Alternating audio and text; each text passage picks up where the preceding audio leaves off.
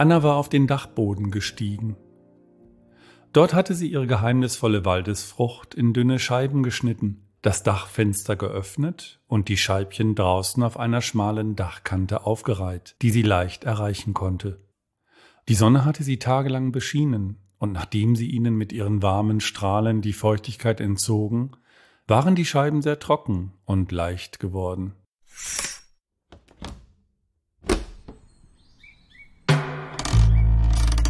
Der Wind musste schon einige davongetragen haben. Was übrig war, legte sie in eine Tasse. Sie zerdrückte und zerstieß die Reste des getrockneten Pilzes sorgfältig mit einem Teelöffel. Das tat sie so lange, bis das ein feines und helles Pulver entstanden war. Pilzmehl wurde im Haushalt vielfältig verwendet, hatte sie gelernt. Namentlich bei der Bereitung von Suppen und Tunken. Anna hatte das Pilzmehl unter den Puderzucker gemischt, der nun die Mutzenmandeln umgab. Auch die nächsten und übernächsten würden darin noch gewälzt werden. Ja, eine ganze Weile würde das so gehen.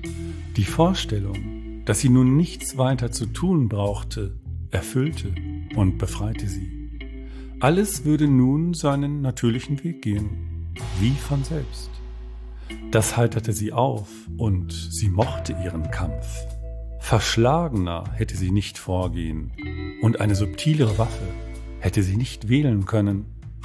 Während der darauffolgenden Tage kamen die Schälchen, auf denen die Süßigkeiten serviert wurden, oft weitgehend leer wieder zurück in die Küche.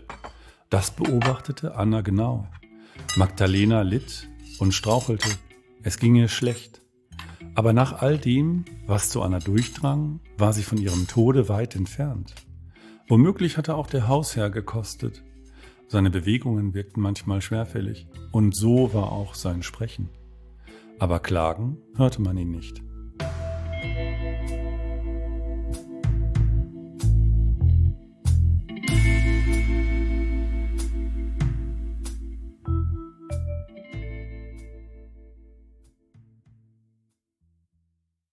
Dann folgte Hans Johannes Stock dem Rat des alten Arztes und veranlasste alles für den Aufenthalt der Magdalena in Ragaz, einem modernen Kurort im Kanton St. Gallen in der Schweizer Bergwelt. Sie sollte im besten Hause, dort auch medizinisch, hervorragend betreut werden und wieder zu sich kommen und genesen. Er selbst musste in Elberfeld bleiben und sich um die Fabrik kümmern, und weil Magdalena wegen ihres gastrischen Syndroms und häufigen Schwindels nicht allein die Zugreise antreten konnte, schlug sie Hans Johannes vor, dass Anna sie begleiten sollte. Er unterstützte das und verstand, was Magdalena damit gleichzeitig bezweckte. Er fand sich damit ab, für Wochen oder Monate auf Anna und ihre Dienste zu verzichten.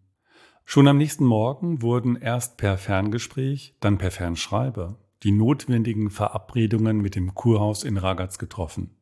Stock rief Anna zu sich, um ihr die Reisepläne zu erläutern und sie damit zu beauftragen, seine Frau auf der gesamten Reise, wohl für Wochen, vielleicht Monate, zu begleiten und zu helfen, wo es ihr möglich sei. Die ging dann zum Bahnhof. Allein die Reise bis nach München würde mit der Reichsbahn fast einen Tag dauern zur Weiterfahrt und Einreise in die Schweiz wusste der Mann am Fahrkartenschalter nichts zu sagen.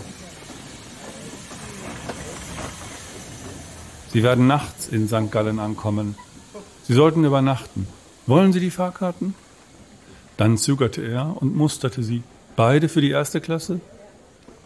Das Kurhaus sicherte dann zu, einen Fahrer zum St. Gallener Hauptbahnhof zu schicken, der sie dort empfangen und nach Ragaz bringen würde.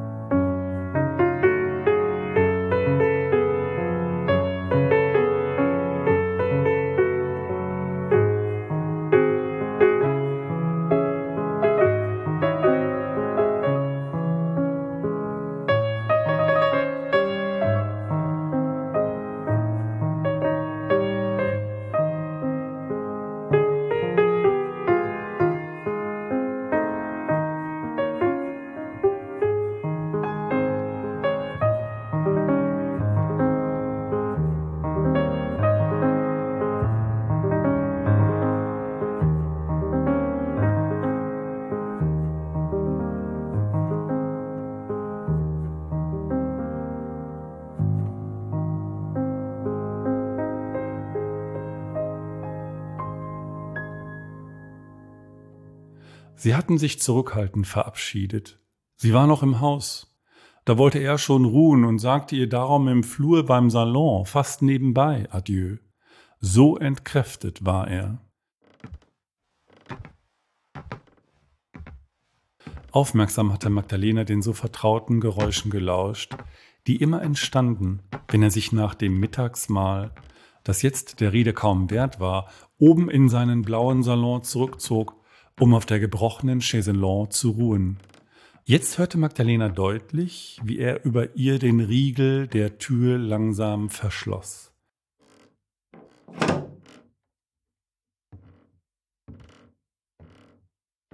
viel langsamer als ehedem. Dann knarrte wieder das Parkett unter seinen schleifenden Schritten, die er bis zur Chaiselon zurückgelegt hatte. Das dumpfe, sich abwechselnde Schieben und Ziehen seiner Sohlen unter dem schweren Körper wurde vom Holzfußboden wie von einem Resonanzraum eines schönen Musikinstruments verstärkt, so dass sie nach Jahren der Beobachtung dieser und anderer Gewohnheiten seinen Körper und sein Handeln mühelos auch vom darunterliegenden Stockwerk aus bestimmen konnte. So blickte sie gegen die hohe Decke, und die bloße Vorstellung der sich abspielenden Szenerie reichte ihr aus, um in ihrem Kopf ein detailliertes und farbenreiches Bild zu malen. Sein vormals fester, schreitender Gang war nun also verändert, und mit ihm die Geräusche und die Bewegungen seines Körpers.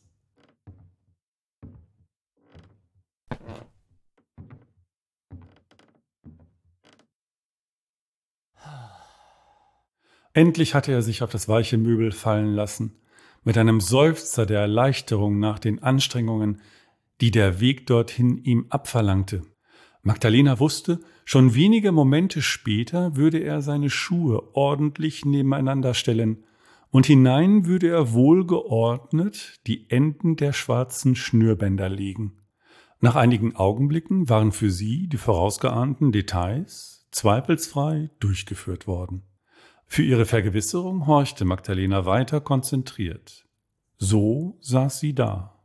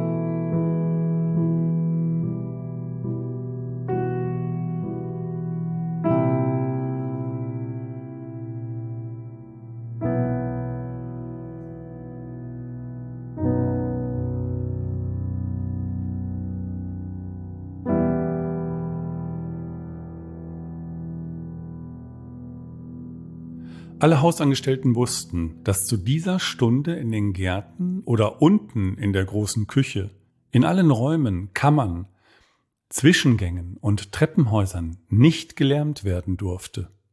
Eine wichtige Nachricht oder ein Ferngespräch, etwa aus der Reichszeugmeisterei in München oder von der Wehrmacht wäre noch ein hinreichender Grund gewesen, die nachmittaglichen Erholungen des Hausherrn zu unterbrechen. Jetzt wurde nur noch geflüstert und alle Arbeiten auf dem Grundstück oder im Hause, deren Geräusche seine in aller Regel einstündige Erholung womöglich hätten beeinträchtigen können, pausierten. Was es auch war, alles musste zu einer anderen Zeit fortgesetzt werden. Magdalena atmete ruhig. Sie ging in sich, überprüfte ihre Kräfte und versuchte sie zu sammeln. Es wird schon gehen, dachte sie. Sie saß da, im Mantel, und vor ihr standen die Koffer. Konzentriert horchte sie weiter, wobei ihr Blick durch eines der hellen Bogenfenster in den großzügigen, rückwärtigen Garten fiel.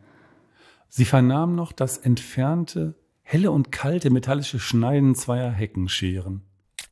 Ihre Augen folgten den Gärtnern, einer blickte auf die Uhr und gab ein Zeichen, so dass der andere von seiner Arbeit abließ. Noch ein warnender Hund irgendwo. Dann war alles still. Langsam erhob sie sich, und ebenso lief sie zum großzügigen Treppenaufgang, dessen Stufen erst vor kurzem mit dickem rotem Teppich ausgelegt worden waren, weil ihn mittags die Trittgeräusche störten. Auf halber Strecke zum Erdgeschoss passierte sie das hohe Fenster. Ein kunsthandwerkliches Meisterstück mit kühn geschwungenen Pflanzengebinden. Die Sonne füllte das Treppenhaus mit hellem, farbigem Licht. Im Vestibül angekommen, zog sie an dem langen Seil, das aus der Decke kam, das durch die hohlen Wände und Schächte des Hauses bis hinunter in den Keller reichte und neben dem Aufenthaltsraum des Hauspersonals endete.